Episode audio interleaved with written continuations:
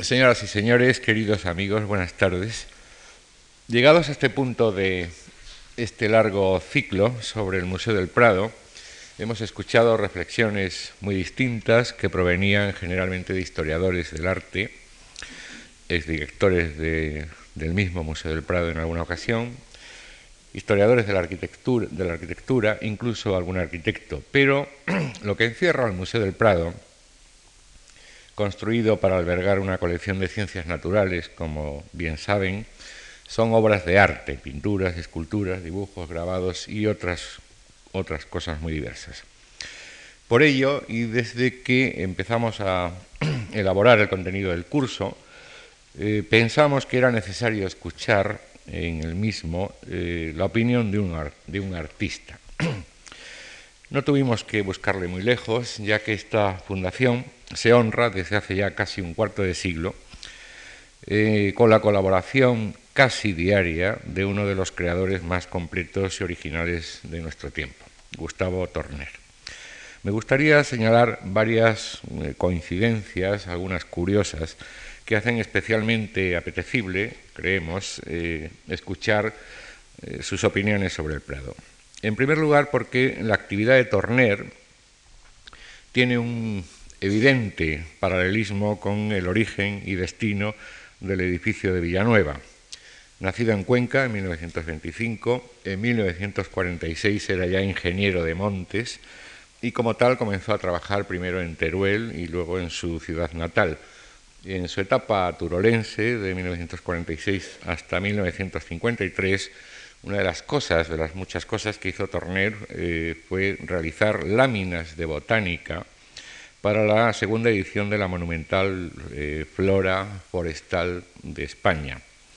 Ya en 1955 expone por primera vez en Cuenca y desde entonces ha realizado eh, más de 30 exposiciones individuales, hasta la que apenas hace unos días se ha cerrado en la Galería EGAM de aquí de Madrid incluyendo, por supuesto, la gran retrospectiva de 1991 en el Museo Nacional eh, Reina Sofía. Así que ambos, el edificio de Villanueva, construido al lado del eh, Jardín Botánico, y el propio Torner, comenzaron en la flora natural y eh, terminaron, si me permiten la pequeña broma, en la flora artística. Por otra parte, Gustavo Torner conoce muy bien el mundo de los museos y domina el arte de exponer obras artísticas. En 1966 eh, colaboró con Fernando Zobel en la creación y puesta a punto del ya célebre Museo de Arte Abstracto Español de Cuenca, realizando su diseño.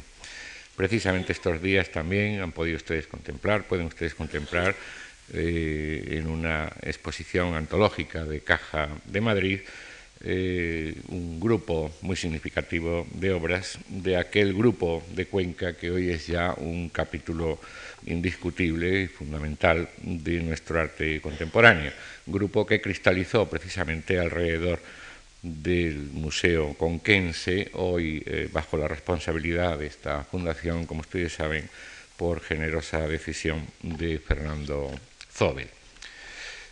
Eh, Torner, aparte de, ello, eh, de, su eh, labor en la creación del Museo de Cuenca, es el responsable, como asesor artístico de esta fundación, de la Fundación Juan Mar, de la mayor parte de las exposiciones que hemos organizado, incluso desde antes de disponer de este edificio. Así, la de Arte 73, que se exhibió en cuatro ciudades españolas y otras cuatro eh, más allá de nuestras fronteras, Zúrich, Londres, París y Roma.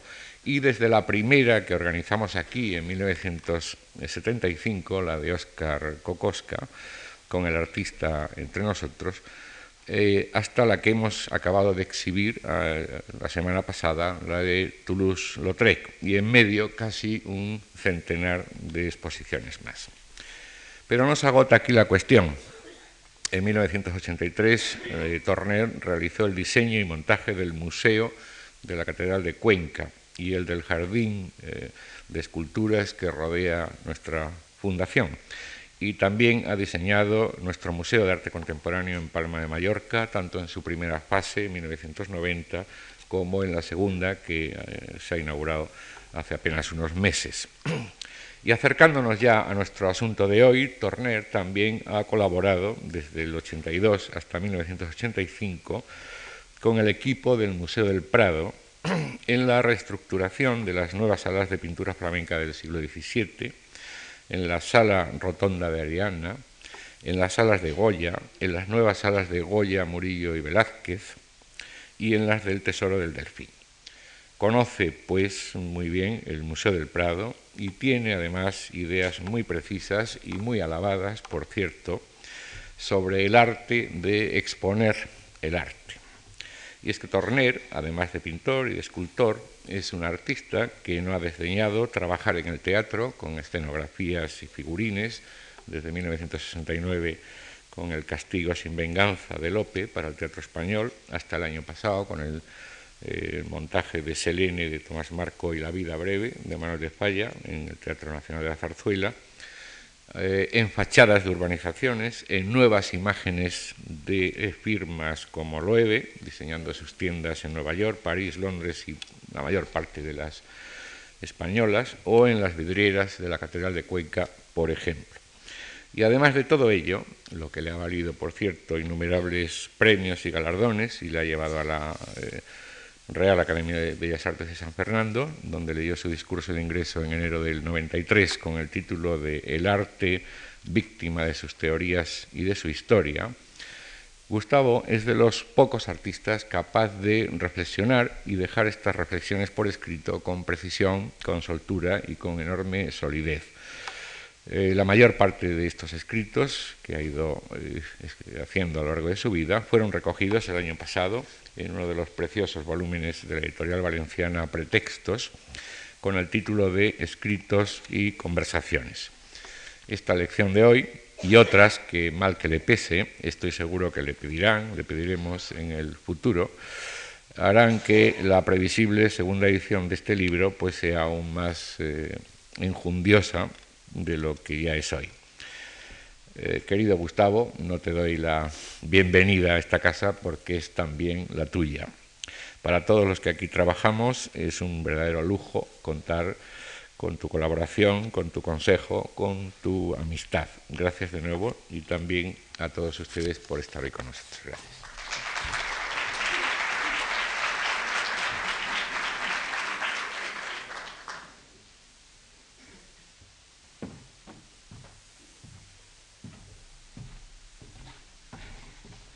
Buenas noches. Muchas gracias Antonio Gallego por todo lo que ha dicho. No sé si exagerado, pero siempre es agradable de oírlo. y vamos a empezar por esta breve alocución. Eh, la habíamos titulado Los cuadros en el Museo del Prado, pero se entiende que es en un sentido muy amplio, es decir, los cuadros que hay en el Museo del Prado y que están en el Museo del Prado. Y por lo tanto hay que decir cómo están también en el Museo del Prado. Señoras y señores, les doy las gracias por haber venido a escucharme, pero me temo que no voy a estar a la altura de estas circunstancias, de la serie de conferencias que sobre el Museo del Prado ha organizado la Fundación Juan March, a la cual también doy las gracias por permitir mostrar mis opiniones y criterios. El momento, creo, es adecuado. Por una parte, estamos ya muy cerca del siglo XXI. Y aunque eso de los números en los años y los siglos es más una cosa de sistema métrico decimal, como diría Borges, que cualquier otra cosa, sirve, según el acontecer, para hacer un alto en el camino y mirar para atrás antes de continuar hacia adelante. También es momento adecuado al quedar resuelto negativamente el concurso para la ampliación del edificio del museo. Algo habrá que hacer. Y ese que hacer empieza a ser urgentísimo, porque el hecho real es que el Museo del Prado, edificio más obras de arte, hoy está más triste que nunca. Yo creo que por desamor, como dirían los antiguos. Hace muy pocos días estuve una vez más allá y por tres horas. Cuando volví a casa tuve una sensación de alegría, de orden, hasta de belleza, en contra de lo que debería de haber ocurrido. Está claro que no era por las obras de arte con las que me encontré en casa, pues hay que reconocer que cada vez hallamos más cuadros en el Prado, muy bien restaurados y limpios. Algunos quizá demasiado limpio, como el retrato de Felipe IV en traje de caza de Velázquez, resultado bastante inquietante si se repite, porque no hay vuelta atrás. Pero ya he dicho que en general es un acierto y al espectador le produce gran placer. Entonces, ¿qué es lo que pasa? Falta sitio, espacio para las obras de arte. Están mal dispuestas. Creo que la cuestión es más compleja conviene que hagamos una serie de análisis. Para empezar, y teniendo en cuenta que el Museo del Prado se llama y es Museo Nacional de Pintura y Escultura, tendríamos por tanto que hablar de la escultura en el museo, cosa que casi nunca se hace y hasta se la considera un añadido a la pintura, incluso hasta una decoración. Alguna vez lo es, como por ciertas esculturas espectaculares, pero algo vacías, tales las de emperadores romanos flanqueando la puerta de la sala de la familia de Carlos IV. Relacionándolas a esta obra maestra resultan decorativas. Pero ahí están, y están muy bien. Y otras veces al revés. Esculturas maravillosas, como las de los Leoni, parecen, por su situación, decorativas, cuando solo lo son por añadidura. Pero lo que quería decir es que es más fácil en esta charla no hablar de la escultura para no complicar los análisis, aunque tengamos que tener en cuenta que si bien hablamos solo de pinturas, en alguna proporción lo que digamos es análogo a lo que deberíamos considerar con la escultura. Es cosa sabida que el grueso de la colección del museo proviene de las colecciones reales que Fernando VII dispuso para fundar el museo, más luego las colecciones del Museo de la Trinidad que contenía las obras de tema religioso procedentes de iglesias y conventos desamortizados. Posteriormente ha habido adquisiciones y legados, que aunque algunas veces muy importantes en calidad, no modifican sustancialmente en cantidad a los dos bloques primeros. Me figuro que otros conferenciantes se referirán a los procesos históricos fascinantes que hacen llegar a estos resultados. Pero concretemos más. El museo físicamente son unas obras de arte dentro de un edificio, colocadas de una determinada manera y nada más. Todo lo demás, y esto es muy importante, es secundario. O mucho menos que secundario, por no decir irrelevante, que sería exagerado. Volveremos a lo que acabamos de decir, pues es fundamental para entender el Museo del Prado o cualquier otro. Según los inventarios publicados oficiales, las pinturas procedentes de la colección real son 3.067 y las del Museo de la Trinidad 1.733. El inventario de adquisiciones y legados no está publicado. Yo no tengo acceso a esos datos, pero la suma de los anteriores ya es de 4.800 pinturas.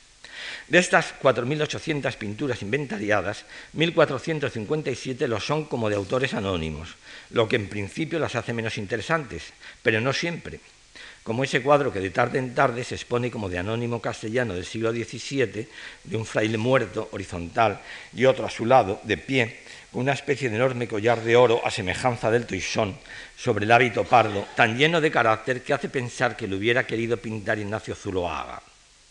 De todas formas, si a las 4.800 pinturas restamos los casi 1.460 anónimos, nos quedan 3.340, que son muchas, pero no tantísimas para lo que creen tantas personas no informadas. También en los inventarios consta que entre perdidos, devueltos o depositados en otros lugares hay 1.352. No podemos restarlos de los 3.340 porque habría Habrá algunos que estén depositados en otro lugar o perdidos y a la vez sean anónimos, pero sí está claro que a los 3.340 tenemos que descontar bastantes. Por otra parte, entre los depositados en embajadas, museos provinciales e iglesias, etc., no hay ninguno que sea imprescindible rescatar. Ya en otro momento expuse unos datos que pueden tener cierto interés. Por ejemplo, Hablando de pintura española, el Museo del Prado tiene 23 turbaranes, 40 murillos, 52 riberas, 35 grecos, 120 goyas, 51 Velázquez, unos 321 cuadros.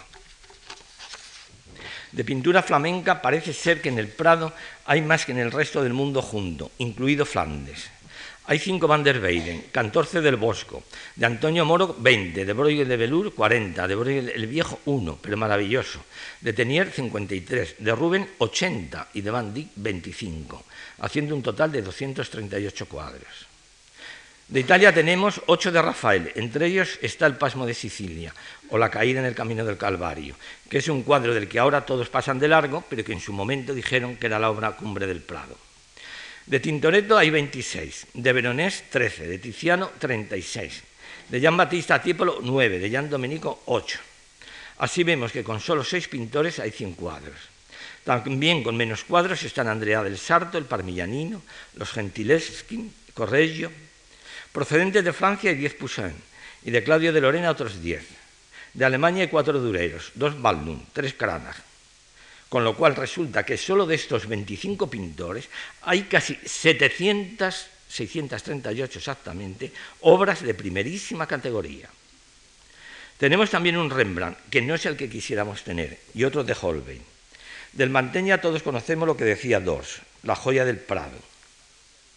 Del Broncino hay uno pequeñísimo, de un niño que se llama, llamaba don García de Medici y que es de los que apetecería llevarse a casa. De Botticelli hay tres, algo dudosos. Hay uno de Caravaggio y otro impresionante de Antonello de Messina y el impar frangélico. Se haría la relación demasiado larga. Pero también es interesante saber lo que nos falta desde el punto de vista de la historia. Cuando decimos del museo el Prado tiene lagunas, deberíamos decir más bien océanos o simplemente mares. No hay Van Eyck, no hay Paolo Cello, no hay Piero de la Francesca, no hay Leonardo da Vinci, ni Miguel Ángel, ni Aldorfer, ni Vermeer, ni Pontormo, ni Frank Hals, no hay Canaletto, Guardi, ni Fragonard, Sardin, David, Turner, Angre, ni primitivos italianos apenas, ni impresionistas. Sí hay una cabeza de bronce espléndida de Grecia y casi nada más, apenas de Egipto buenas, aunque pocas, piezas romanas, sin ningún retrato sorprendente. Y no hay nada de China, ni de Japón, ni de África, ni de Oceanía. Y no hay nada de América. ¿Nos podemos imaginar qué museo podría haber en España de arte precolombino? En resumen, lo que ocurre en el Prado es que su contenido, desde el punto de vista actual de la DEA global, es un museo muy singular para la historia del arte. Y aquí conviene a lo que dijimos que el museo, físicamente, son unas obras de arte dentro de un edificio, colocadas de una determinada manera y nada más. Vayamos andando paso a paso. Incluso convenga detenerse a considerar eso que llamamos, y creo que todos entendemos, por obra de arte. En mi vida, por esta causa, me he tenido que detener y pensar en ella varias veces. Aclara mucho saber a qué atenerse para muchas cosas, ver nítido el concepto de lo que entendemos por obra de arte. En el caso que estamos tratando, pintura, es un objeto físico, un plano sobre el que se ha extendido una serie de colores de una determinada manera. En el caso de pintura antigua, y este es nuestro caso hoy, esa determinada manera de repartir el color quizás con la estructura previa de un dibujo, coinciden sus formas resultantes con formas externas al cuadro, sea un paisaje, un retrato o una flor, o una escena inventada. Pero coincide solo aparentemente. El cuadro o la forma en el cuadro es un plano, y la cosa a, a la que la forma alude tiene espacio o volumen, tres dimensiones. Es imposible, radicalmente imposible, representar el espacio real, espacio de tres dimensiones y objetos con sus volúmenes en un plano. Podemos aludirlo en general, y generar una ilusión de realidad visual, casi siempre a mucho menor tamaño, a base de abstracciones, es decir, de elegir solo lo que nos conviene de lo que vemos. Y en esto consiste el arte, o mejor, el oficio de la pintura. Toda obra de arte es abstracta, sea Bizancio, Velázquez o Mondrian, si la comparamos a su exterior, al mundo externo que llamamos realidad y al interior de los sentimientos y pensamientos sobre las sensaciones que recibimos de ese mundo exterior. Pero todavía no hemos llegado a lo que puede ser la obra de arte. No la podemos definir a priori, porque no sabemos siquiera lo que es el arte. Alguna vez he dicho públicamente que el arte no existe en sí, que el concepto arte es una abstracción, o al menos un atributo o cualidad de una cosa. Lo mismo que no existe el azul. Existirá el cielo azul o el mar azul, pero el azul solo, como el arte, no existe. Pero lo reconocemos al arte. Cuando estamos ante una obra de arte, experimentamos su presencia poderosa. Nos produce unos profundos sentimientos que desarrollan pensamientos, pero no lo podemos definir, ni por lo tanto delimitar, ni por lo tanto medir. Y con el paso del tiempo todos nos vamos poniendo de acuerdo dónde está y dónde no está. Y hasta ahora nos creíamos que estaba principalmente en esas obras de arte que se llamaban las artes mayores, en la plástica, la pintura, la escultura y la arquitectura. Pero no nos engañemos, no siempre es así. Lo malo es que es imposible de demostrar nada a este respecto, pero también es imposible demostrar su contrario. Para mí, puedo estar equivocado, el arte, la cualidad que llamamos arte, inefable, es una cualidad que tienen ciertos objetos físicos, la obra de arte, que expresa, diríamos, la experiencia de los límites de ser persona, en el sentido opuesto, aunque aceptado, de la persona como simple animal. Por eso me da igual que la obra de arte sea un Velázquez, un Mondrian o un Rozco. Están, diríamos, en la línea natural de las cosas. Toda esta aparente digresión es fundamental, es decir, es un fundamento para pensar en el contenido del Museo del Prado y después en el Museo del Prado como resultado final. Porque anteriormente hemos hablado de si la colección tenía tantos cuadros de unos u otros autores y llegamos a la conclusión que una parte muy importante de ellos eran de muy pocos pero excelsos pintores. Y si esos pintores los consideramos excelsos, es porque han llegado muy lejos en eso que decíamos de la expresión de la experiencia de los límites del ser humano. Lo que quiere decir que lo específico del contenido del Museo del Prado es la extraordinaria densidad en la calidad, en la artisticidad del arte, que diría Ortega. También he contado en otro momento la anécdota con Xavier de Salas atravesando la zona de la pintura gótica y comentarle que me parecía que esa pintura no estaba en su sitio en el Prado y su respuesta de Torner, déjate de tonterías, al Prado lo que no le va es la mediocridad. Para mí esa es la idea, algunos dirían filosofía, o el criterio generador de lo que debe ser el Museo del Prado, la densidad de la calidad en la artisticidad del arte. Y eso es lo que justifica su existencia, que si no fuera por ello sería hasta inmoral. Imagínense ustedes lo que costaría comprar en pública subasta internacional todo su contenido, al precio actual, que nos cuentan los periódicos de obras maestras, pero no tanto como las de las que hablamos. Imagínense ustedes lo que costaría construir de nuevo el edificio más lo que se pretende completar. Imagínese usted la cantidad de dinero adecuada para su mantenimiento, sea conservación, estudio, vigilancia, etcétera, muy superior, como debe ser, a los tristes niveles presupuestarios actuales. Y todo ello para que al final tener una emoción estética, o que algunos estudiosos lleguen a la conclusión que la atribución de un cuadro de determinado país, en vez de ser de la escuela del norte, es de la del sur. Y mientras en nuestra patria y en tantas patrias la gente se muere de hambre, como sabemos todos los días. Sería totalmente inmoral e insensato. Sería un desafío y una insolencia para la humanidad. Pero hay otra mirada al mismo problema o cuestión. El espectador actual, es decir, de cada momento, se planta ante, estas obras de arte que han sido la expresión subjetiva y objetiva son objetos físicos de los más altos valores humanos de esos tiempos pasados. toma conciencia del reto que ese pasado le plantea, medita su presente y proyecta su futuro en el mismo grado de excelencia. Lo voy a repetir porque ha habido toses y esto es muy interesante. El espectador actual, es decir, de cada momento, se planta ante estas obras de arte que han sido la expresión subjetiva y objetiva, son objetos físicos, de los más altos valores humanos de esos tiempos pasados.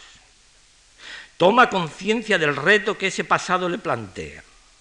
Medita su presente y proyecta su futuro en el mismo grado de excelencia. No hay educación mejor que la transmisión de las pautas de excelencia a través del goce. Si esto se hiciera así, cualquier inversión económica sería poca en, relación con el resultado obtenido.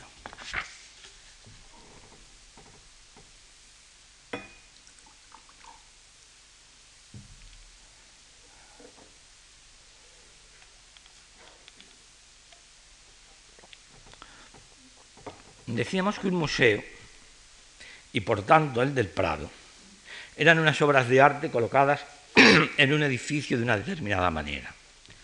Hemos hablado algo de las obras de arte. Conviene que lo hagamos ahora del edificio y su adecuación a la función que se pretende.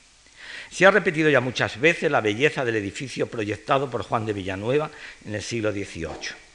Posiblemente sea el edificio neoclásico más bello de Madrid y hasta de España, y por tanto el edificio en sí, aparte de su contenido, ya es una obra de arte. Pero el que sea ya una obra de arte no quiere decir que sea el contenedor, perdón por esta horrible palabra, que sea el contenedor adecuado para mostrar las obras de arte que encierra. En principio y a grandes rasgos constaba de una gran galería, dos rotondas y cuatro cuerpos de salas en las cuatro esquinas. En planta baja, aproximadamente lo mismo dividido por la entrada de la gran sala basílica. En tercera planta, las salas de los extremos norte y sur. No soy yo el que debe de hablar de la excelencia de su arquitectura, pero sí de lo inapropiado de un interior lleno de huecos al exterior y paredes redondas para colocar pinturas planas. Desde el primer momento se cubrieron huecos. Posteriormente se construyeron las ampliaciones de Arbós y Chocagoitia con salas bien proporcionadas interiormente, dejando patios entre ellas.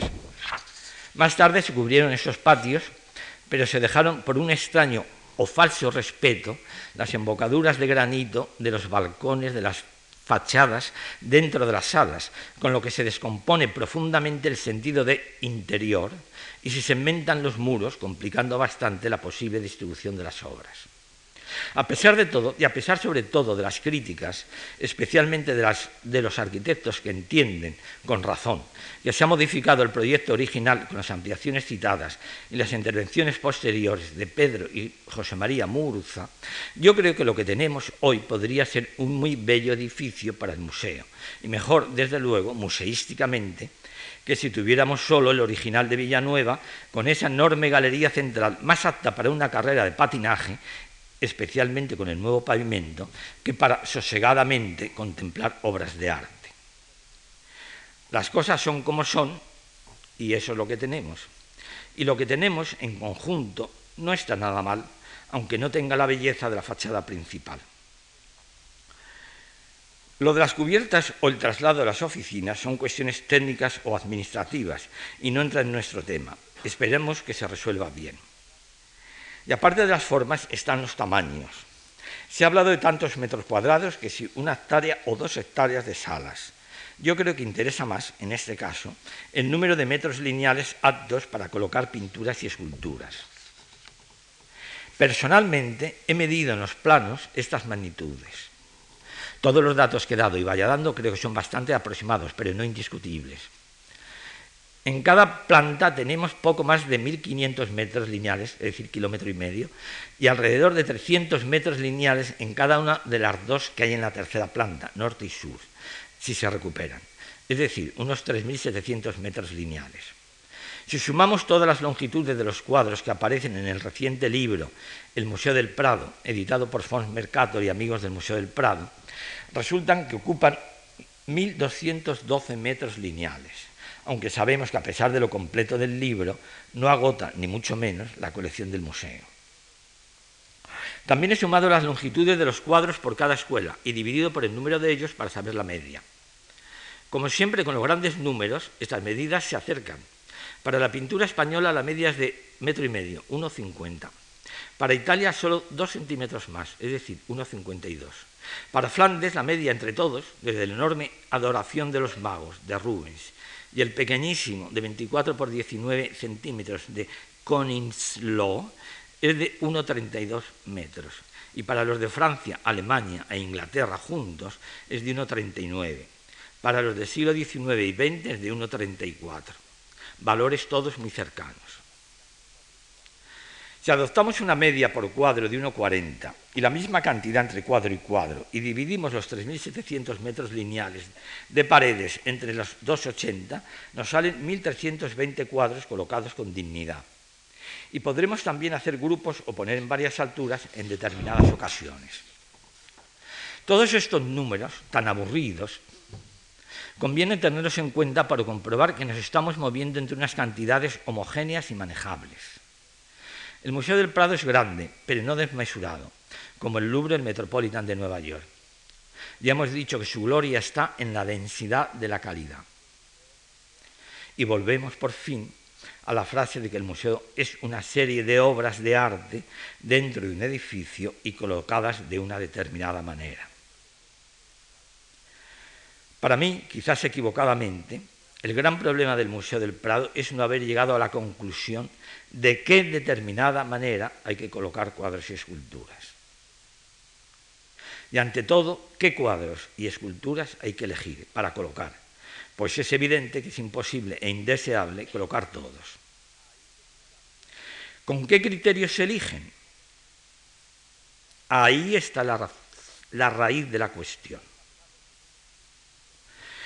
Nunca ha habido un proyecto museológico total basado en unos principios claros humanísticos. Ahora creo que están preparando. En realidad el centro de la cuestión es que no se sabe qué hacer con el Museo del Prado. Pieza maravillosa para políticos y medios de comunicación. Hemos repetido ya muchas veces, y espero que casi todos estemos de acuerdo, que la singularidad del Museo del Prado es en el mundo, ahora sí en el mundo, es la deslumbrante densidad de su calidad. Pues bien, no siempre es así en sus muros. Hoy, hoy, en la sala 56B hay colocados 11 cuadros de Correa de Vivar. Y los que hay junto a ellos creo que son, en general, de inferior calidad. Y en paredes importantes hay colocados Quelinus, pintor flamenco del 17, para hacer juegos de tamaño y estilo. Y si vamos recorriendo salas con atención, yo lo hago cada uno o dos meses, dos horas cada vez, a la hora del almuerzo, con el museo casi vacío, veremos una cantidad de cuadros colocados con una presentación inútil en todos los sentidos, válido nada más para algún raro erudito de la historia y provinciana de la pintura. Este señor tendría que poder pasar a las reservas para estudiar el cuadro, sin tener que hacer largas oposiciones o ser amigo del director. Y aquí estamos llegando a una de las aberraciones, siempre según mi opinión, quizás equivocada, del criterio de selección, que se suele justificar como de historia del arte. Y esto es una falacia para un museo, Museo Nacional de Pintura y Escultura, y no un Museo Nacional de Historia de la Pintura y Escultura. No hay que confundir las cosas. Una cosa es la historia del ferrocarril y otra es ir en tren. Una cosa es la historia del fútbol y otra una final entre el Madrid y el Barcelona, sea como espectador o jugador. Y todas las señoras que están aquí me entenderán perfectamente que una cosa es la historia de la moda y otra es llevar puesto un vestido maravilloso. Yo no digo que al lado de la gran obra de arte, la historia del arte no sea interesante, especialmente para mí, que me gusta mucho, aunque tampoco tanto. Además, y en nuestro tiempo, se puede resolver con fotos, vídeos, libros, ordenadores, etcétera, etcétera, y no emplear estos elementos carísimos, obras de arte y edificios, para colocar cosas que prácticamente no interesan a nadie. Seamos sinceros, ni siquiera a los historiadores. Un museo ni debe ni puede ser un manual de historia del arte resuelto con originales. La colección de una obra de arte junto a otra, dentro de un conjunto, por supuesto que tiene que ser coherente. Pero las obras de arte tienen tal riqueza de aspectos que la coherencia se puede buscar de muchas maneras diferentes, aunque yo no pretenda, ni mucho menos, cambiar el criterio general histórico, que siempre es el más fácil y no se necesita sensibilidad, aunque pueda haber otros cuyos resultados podrían ser muy diferentes, posibilitando el enriquecimiento de la visión de la obra.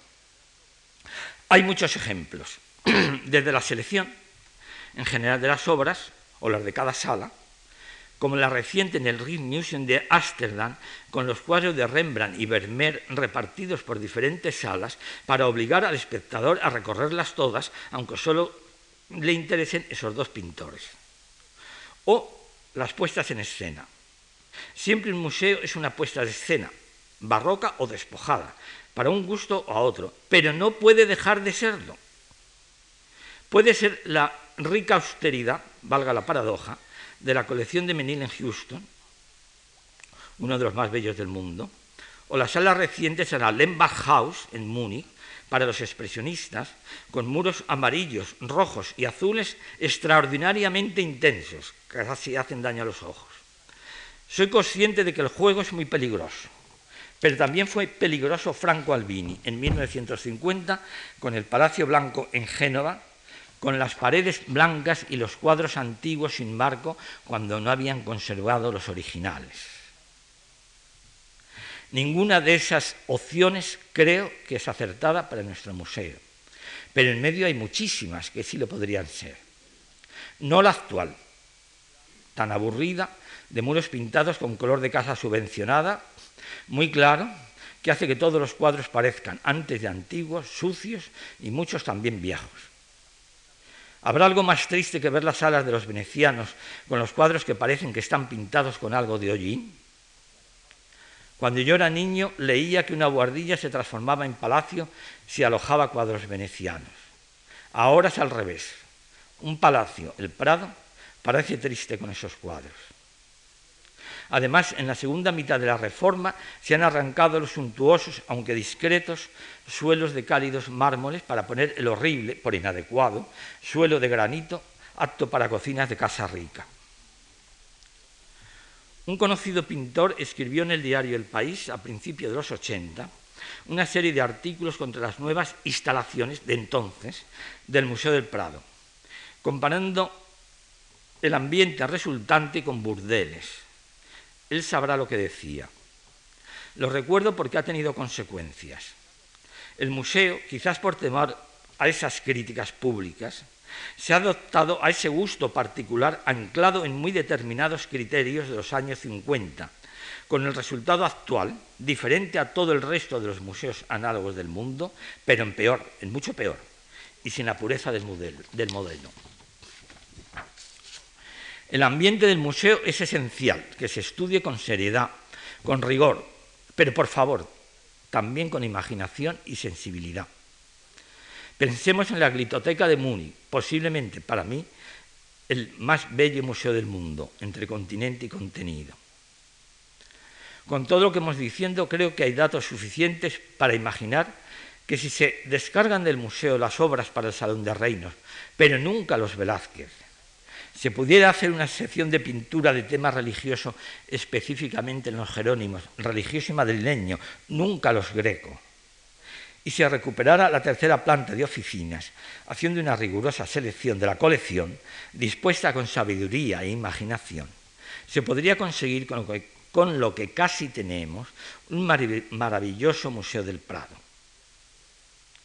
En el siglo XXI no se visitará el Museo del Prado para estudiar la historia del arte, sino para que cada espectador se sienta orgulloso de ser persona, nada más que por estar entre todas esas obras de arte y el espectador español, más todavía, por español, al, reconocer que todo ese conjunto, enaltecedor de la especie humana, es producto de su historia, especialmente del amor de sus antepasados, antiguos reyes y mecenas, por el arte, que nosotros debemos conservar con cuidado para poderlo transmitir a nuestros sucesores, impidiendo que nunca un fuego, sea metáfora periodística y nunca real, nos lo puede arrebatar, aunque las cenizas restantes como dijo Quevedo, fuesen cenizas, polvo, pero polvo enamorado.